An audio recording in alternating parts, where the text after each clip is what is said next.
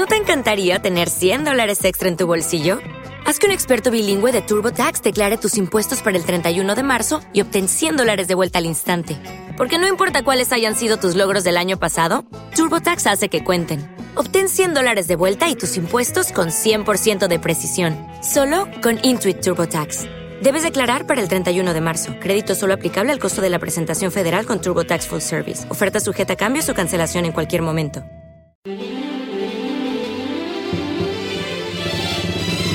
Desde Pereira, Colombia, 97.7 FM Estéreo, emisora cultural Remigio Antonio Cañarte, una frecuencia de la Alcaldía Municipal de Pereira, con cubrimiento para el occidente del país. HJB 44, emisora cultural de Pereira. Radio de interés público. En la emisora cultural de Pereira, Voces de la Cultura Universitaria, la información artística y cultural de la ciudad y de la región, con sus protagonistas. Presentación Franklin Molano.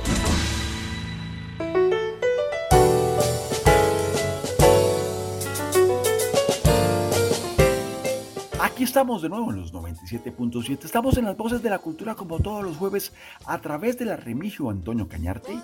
Hoy con un invitado bien especial. Vamos a estar hablando con el periodista y escritor Mauricio Silva Guzmán. Bienvenidos.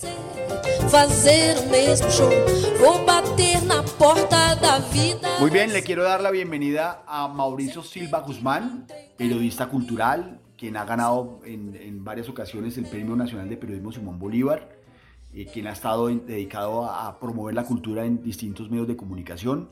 Mauricio, ¿qué tal? Muy buenas tardes, ¿cómo va todo? Hola, muy buenas tardes, Franklin. Muchas gracias por la invitación. Pues Mauricio, eh, eh, es, es, grato verlo por acá en Pereira, en, en esta feria del libro, y porque también nos hemos visto en, en varias veces en, en, otros momentos. ¿Hace cuánto, ¿Hace cuánto usted visita Pereira? la visito desde que soy periodista, o sea, hace 30 años. Siempre han salido cosas en Pereira severísimas. Antes hacían un, eh, un congreso de crítica cinematográfica al que yo iba. Después he ido por otros temas para entrevistar eh, personajes en Pereira y hacer reportería. Y últimamente con la Feria del Libro de Pereira, que está muy chévere. Sí, pues, claro, con la producción, con la producción eh, de sus libros lo invitan aquí a la feria que, a que haga difusión de su obra, ¿verdad? Sí, algo así. Asunto que agradezco mucho. Claro. vamos un poco hacia atrás para, para que la gente empiece como a, buscarlo en, en, YouTube. Usted tuvo un programa en City que se llamaba Ociolatría. Ociópolis. ¿Ociópolis? Sí, Ociópolis. Okay. Era un programa programa que le hacía un culto al ocio y buscaba todo tipo de planes en Bogotá, planes ociosos, por supuesto. Desde ir a fútbol, de ir a contemplar la despegada de un avión, de ir a buscar segundazos en la Plaza de España, de ir a comerse o tomarse un chocolate eh, santafereño, cualquier plan así que tuviera un cuento. Entonces ese programa lo hicimos pues hace años, eso fue como en el año 99, 2000. Ya, ¿y, y cómo, qué tal, qué tal esa, como esas primeras, esos primeros pasos ahí, qué tal? En la televisión, chévere, pues eh, ahí en City TV hicimos varias cosas. Yo trabajé en Oceópolis, en Arriba Bogotá, em, y hice un programa con Eduardo Arias y el Doctor Rock que se llamó Sin Amarillo, Azul y Rojo, que fue un programa de fútbol. Entiendo que fue el primero en el que eh, los hinchas se pusieron la camiseta y salieron a presentar así. Entonces Eduardo salía con la camiseta de Santa Fe y yo con la camiseta de Millonarios. Y en la mitad estaba el Doctor Rock, a quien lo poníamos enjaulado porque era como esa especie de, árbitro eh, que no era tan árbitro. correcto.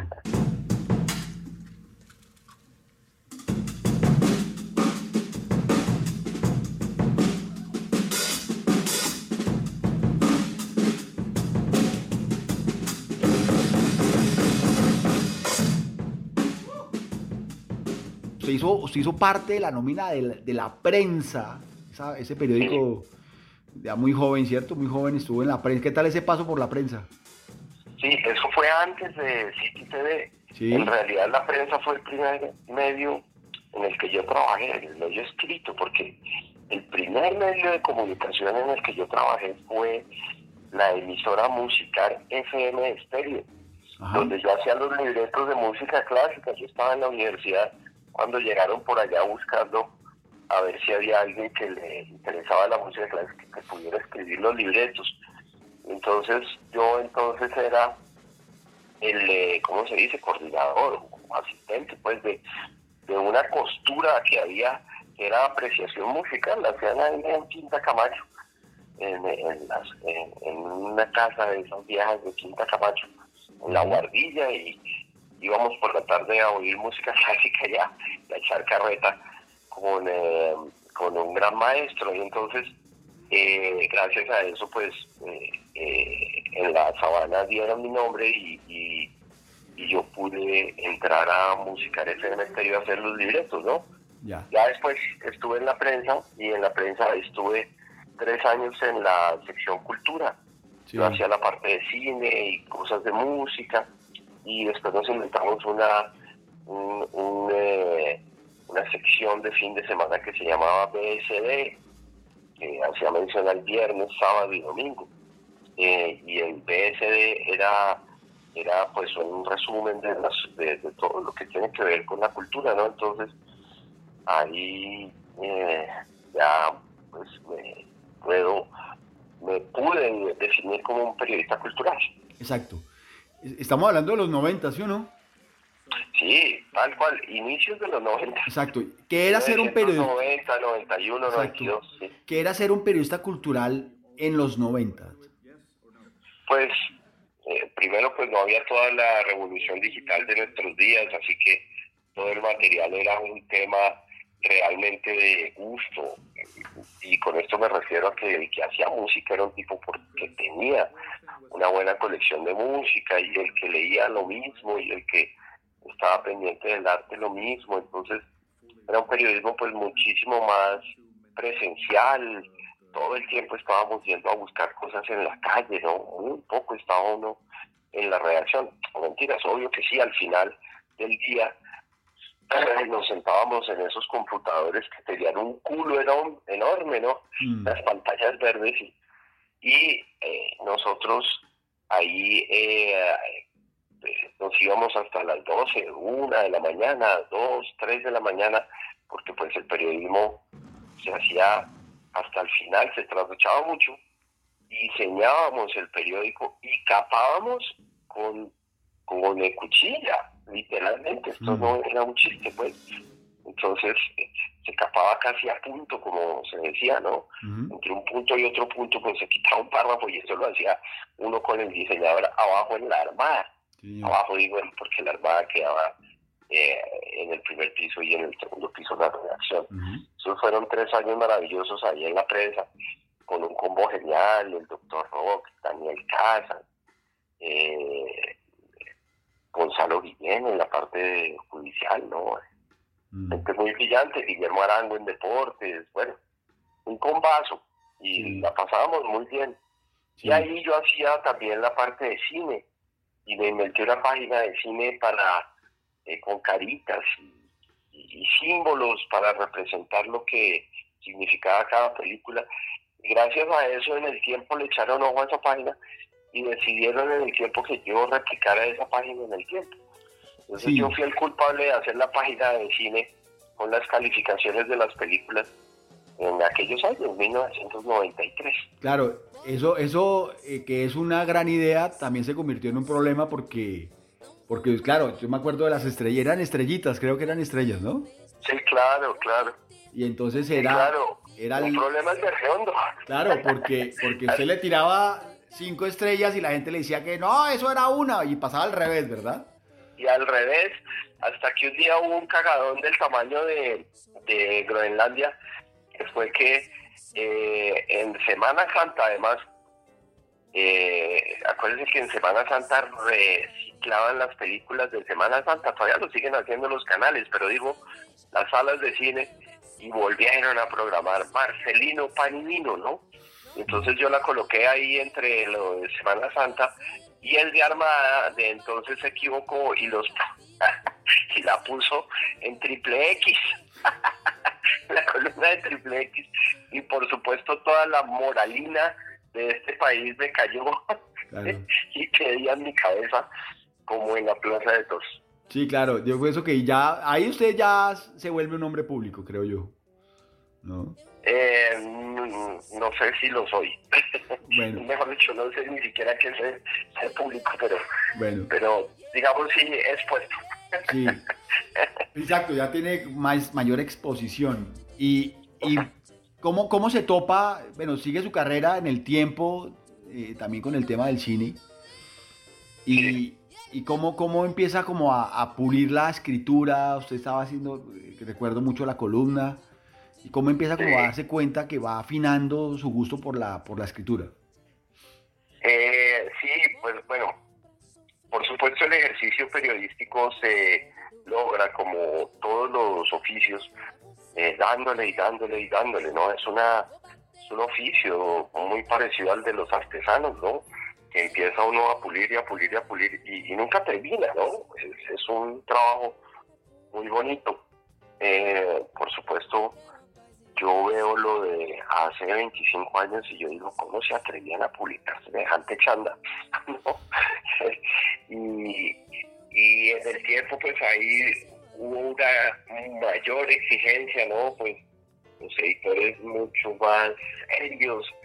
Digamos, yo tenía muchas más libertades en la prensa, pero aquí había como un ejercicio periodístico mucho más riguroso. Y también y con un combazo, ¿no? Yo llegué a la sección de Cultura del Tiempo en el año 93, cuyo editor era Fernando Quiroz, eh, con quien me convertí en, amigo. Eh, estaba Andrés Zambrano, eh, Pilar Luna, Marta Orrantia, Andrés Zambrano ya dije, después Mauricio Becerra, Manuel Calvanovich, eh, nombres que hoy eh, hacen parte pues de la literatura colombiana, ¿no? no que no es poco. Eh, y pues de ellos aprendí un montón, sobre todo aprendí de la amistad, ¿no? Del significado de lo que es la amistad. Y pues claro, ahí incluso me dieron alas para, para volar y, y escribir como yo quisiera, ¿no? Entonces, eh, cometieron dos errores fundamentales que fueron darme una columna en la sección Bogotá y darme después una columna deportiva en la que yo empecé a defender los colores millonarios y que millonarios y que se llamó Azul Profundo, ¿no? Y esa columna se convirtió en como en, eh, en una cosa ahí eh, de culto y tuvo tal éxito que eh, el editor de entonces del periódico, que era Pacho Santos, dijo hay que crear la contraparte y la contraparte fue Eduardo Arias. En esa columna hizo algo, no me acuerdo, rojo sobre rojo se llamaba o algo así se llamaba. Ya no me acuerdo cómo se llamaba la columna de él, pero por supuesto era sobre Santa Fe. Y eh, más adelante, en el año 98, empezó la idea de que se iba a hacer el canal City TV y gracias a esas dos columnas eh, tuvimos la idea de crear el programa de, fútbol que ya le conté que se llamó Sin Amarillo, Azul y Rojo. Mientras tanto, en realidad mi día a día en el tiempo, desde el año 93 hasta el 99, fue el de redactor cultural. ¿Cómo va evolucionando la cultura? O sea, hablamos del 90, que, que, es un oficio en la calle, eh, buscando cosas y que hay que tener un gusto y que, que era un asunto personal hecho con pasión. ¿Qué, qué pasa hacia, cerrando la, la década del, del, de los 90? ¿Cómo, ¿Cómo es un reactor cultural? Pues eh, cambian las tecnologías, empieza a acercarse todo, la información se globaliza, eh, había ya más, mucho más acceso a otro tipo de personajes, a otro tipo de culturas, incluso, ¿no? Entonces, eh, la cosa eh, se disparó, pero ahí, exactamente ahí, yo paré de ser redactor cultural. O sea, en el año 99 paso yo a ser eh, parte del, del City TV y como ya le dije, pues tuve como cuatro chambas ahí, entonces, eh, y ninguna tenía que ver con la cultura, eh, radicalmente. Más allá de que Oceópolis era un programa de negocio y que obviamente se hacían planes culturales, ¿no? Pero en términos de cubrir la fuente ya no lo hice más.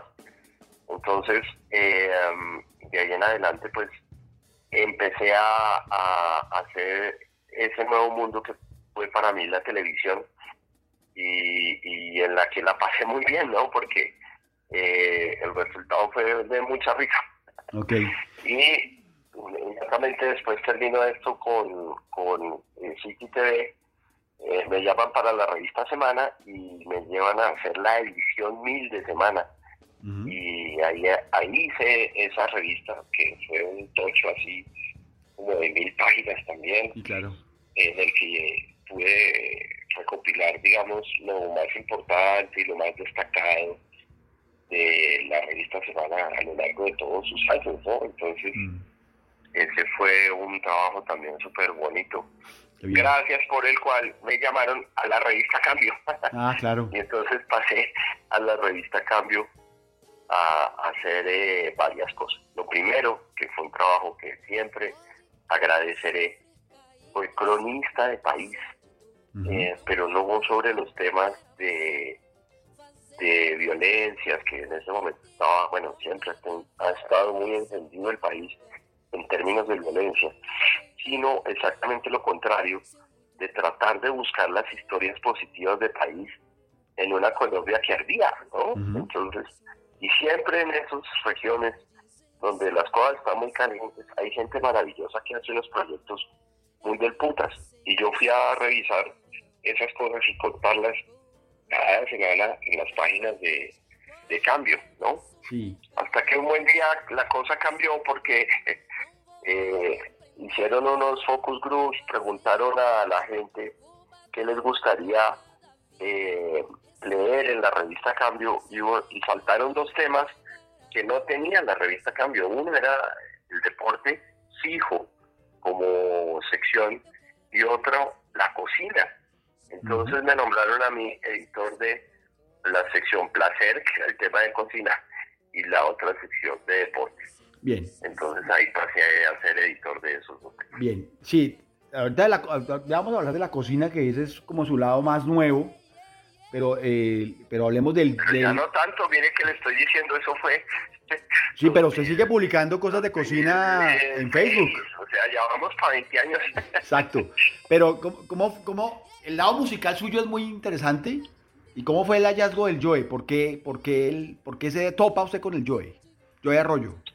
Pues primero el me acompañó desde mi niñez como banda sonora de mi vida. Eh, en mi pubertad y adolescencia lo bailaba con frenesí en mi casa y en el barrio, porque pues en esas fiestas Coca-Colas del barrio eh, eran salseras, ¿no? Y por entonces la banda nacional del sonido salsero era Floco y sus tesos.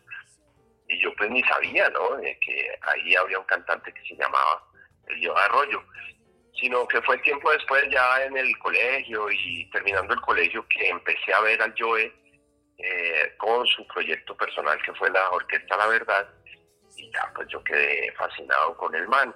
Y estando en cambio, yo pedí un año sabático porque pensaba hacer un texto eh, y me fui a Santa Marta a, a, tratar de escribir la cosa. Y mientras eso, me llevé toda la música del Joe eh, y allá lo vi y oyéndolo ya con mucha más calma, mire lo importante que es el ocio, ¿no? Eh, me puse a oírlo, pero como, con, digamos que con cierta obsesión. Y, y, ahí me di cuenta que en su música estaba trazada el mapa de su vida, ¿no? Y entonces empecé a encontrar como una cantidad de locuras que pensé que yo solo las veía y oía. Y ahí en Santa Marta puse en el computador, entonces hasta ahora estaba creciendo el tema de la internet y el tema de todos los, todos los sistemas de red, ¿no? Y, y era un Google incipiente, pero pues ya lo había. Y en Google puse yo de Arroyo y me salió un párrafo, uno nomás, que decía cantante eh, barranquillero que compuso Rebelión y Musa Original y ta, ta, ta, y no más. Yo, ¿en serio esto es lo único que hay de este man? No puede ser, entonces llamé a quien era el editor de música de la revista Cambio y de Cultura, Jaime Andrés Monsalve, que hoy es director de programación de la, de la Radio Nacional de Colombia, tipo que más sabe de música en este país, y un muy buen llave mío, que a, quien quiero mucho. Y le, le dije, gordo hermano, eh, que hay del Joe, que hay escrito el Joe. Me dijo, no hay nada, que yo sepa no hay nada, pues prensa, ¿no? Pero esperé a ver y le decimos a la disquera, y la disquera me mandó también un, un eh, comunicado muy escueto. Dice, no puede ser que no haya nada. Y ahí en serio, eh, en Santa Marta dije, pues me tocó a mí y me puse en la tarea de investigarlo, con la inmensa casualidad de que en ese momento llegó a Colombia la revista Rolling Stone con sede en Bogotá para la zona andina. Y la editora de esa revista fue Marta Rantia, que había trabajado conmigo en El Tiempo, en la sección de Cultura del Tiempo. Y Marta me, pidió unas opiniones sobre el tema de qué debería llevar la Rolling Stone de, de los Andes, andina, pues de la zona andina. Y yo le dije, le respondí así, el, el rockero más rockero que tiene el país se llama Yo Arroyo. Y ella le gustó como el enfoque de la idea y después imagínese convencer a los argentinos, que eran los dueños de la Rolling Stone, que, hacerle una portada a Yo Arroyo. Y la logramos hacer y inmediatamente salió ese artículo me llovieron ofertas para hacerle, no me llovieron, pero pues, tres o cuatro editoriales me dijeron que sería chévere volverlo eso, el libro de la vida de Joy. A raíz de la entrevista que salió en la Rolling Stone y que tuve la fortuna que con ese texto gané el Premio Nacional de Periodismo. Entonces, eh, ahí ya arranqué a hacer la investigación sobre la vida de en lo que me gasté pues tres años y medio o algo así. Sí. Vea, y pasa hablando de entrevista, del formato de entrevista, del género de entrevista, eh, ingresa usted a Bocas. Sí. Y les quiero preguntarle ya como, eh, qué es una entrevista, porque, porque eh, esa revista tiene ese género bien resuelto que es pregunta-respuesta. Y para usted, ¿qué es una entrevista? Tal cual es una pregunta-respuesta. Digamos, esa puede ser la respuesta más escueta. más sin embargo, la entrevista, como todos los lindos géneros periodísticos, eh, y una buena entrevista no es otra cosa que una buena investigación y una buena reportería. Solo funciona una entrevista en la medida en que usted haga una preproducción importante. Y eso significa que usted pueda armar un cuestionario tan sólido desde la investigación que con él sorprenda al entrevistado. No, no sorprenderlo por sorprenderlo, sino que lo enganche de tal manera que no se pueda levantar de su silla en la medida en que si usted le pregunta asertivamente a una persona sobre su vida, no hay manera que se le levante de la silla. Muy bien, ¿y qué tal esa experiencia en Bocas? No, pues eh, es eh, la experiencia de mi vida, ¿no? Llevo 12 años en esto, hace 12 años salimos, eh, fue María Elvira Arango y Fernando Gómez, eh, y, conmigo, quienes nos inventamos la, revista, a mí me dejaron cuando el, tiempo cancela la revista Cambio, eh, me dejan en el tiempo y me dicen vamos a crear una nueva revista y hay que pensarla, qué es lo que vamos a hacer. Y en ese ejercicio de pensar la, revista salió la idea de hacer una revista de entrevistas. Y así nació la revista Bocas hace 12 años. Y desde dos años después de que salió ya me nombraron editor de la revista y, es el cargo que vengo cumpliendo en la última década. ok. Bien, y, y, y ahora está pues está, bueno, está haciendo periodismo con Bocas y hace libros, el, este libro de fútbol de millonarios que también fue, fue un golpe alto por el tema de los hinchas allá en la Feria del Libro en Bogotá y aquí también, ¿no? Acá aquí también fueron a visitarlo en, el, en, el, en su charla y, los seguidores y finalmente el fútbol es totalmente una pasión, Mauricio. Sí, por fortuna. Yo me he dedicado a, escribir de deportes en los últimos años eh, y, por fortuna me han recopilado cosas y, he podido publicar libros sobre el tema. Entonces, eh, después de lo del Joe, yo escribí un libro que se llamó El 5 a 0, eh, sobre una crónica pues periodística sobre aquel famoso partido del año 93, que no solo es el partido, sino es ese momento eh, loco y desgraciado y admirable y, lleno de tantos matices. Em, y fue un libro, digamos, que, que tuvo un relativo éxito aquí en el, en el país, ¿no? Y entonces eso me abrió las ventanas eh, en las editoriales para poder escribir más sobre deportes. Por ejemplo, mis entrevistas deportivas en Bocas, porque aparte de ser editor de Bocas, pues obvio que he aprovechado ese espacio para entrevistar a los personajes que, que, me gustan, que admiro y que siempre me han causado mucha curiosidad. Entre ellos por supuesto los, los deportistas. Y eh, logré reunir en tres libros, tres tomos que se llaman Enséñame a ser héroe 1, 2 y 3, eh, la vida e historia de los 37 más importantes deportistas de este país, ¿no? de todas sus épocas, por supuesto. Bien, y, y bueno, está ahorita con el, con el hervor del, del libro sobre millonarios pero siempre ustedes tienen ahí algo en la manga, algo para hacer, eh, que tiene así como, como que, ya un poco un poquito en el reposo, aunque como le digo, está, está chévere el tema del fútbol, pero hacia adelante, ¿qué, qué tiene así como pensado?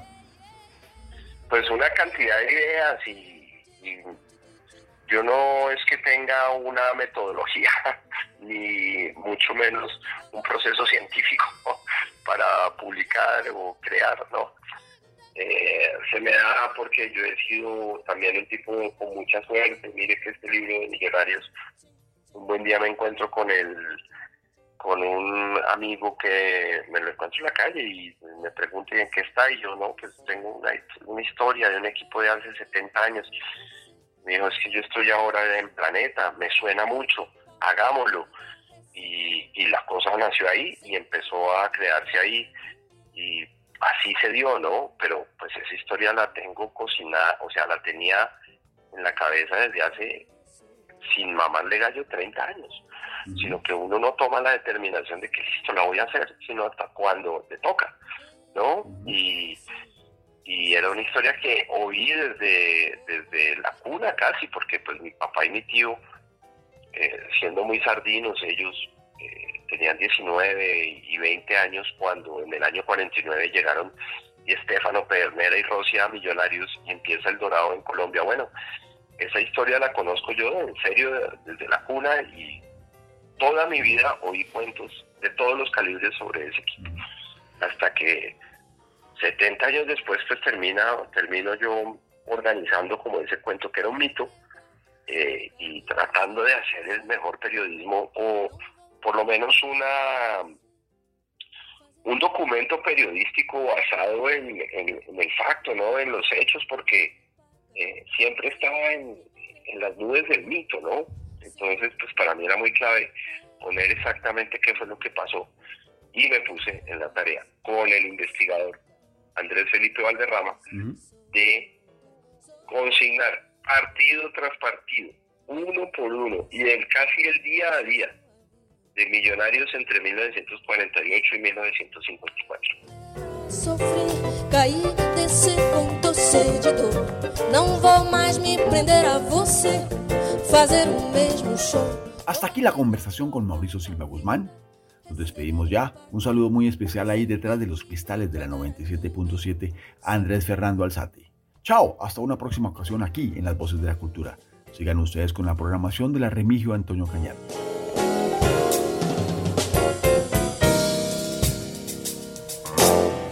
La emisora cultural de Pereira, Voces de la Cultura Universitaria, la información artística y cultural de la ciudad y de la región, con sus protagonistas. Presentación Franklin Molano.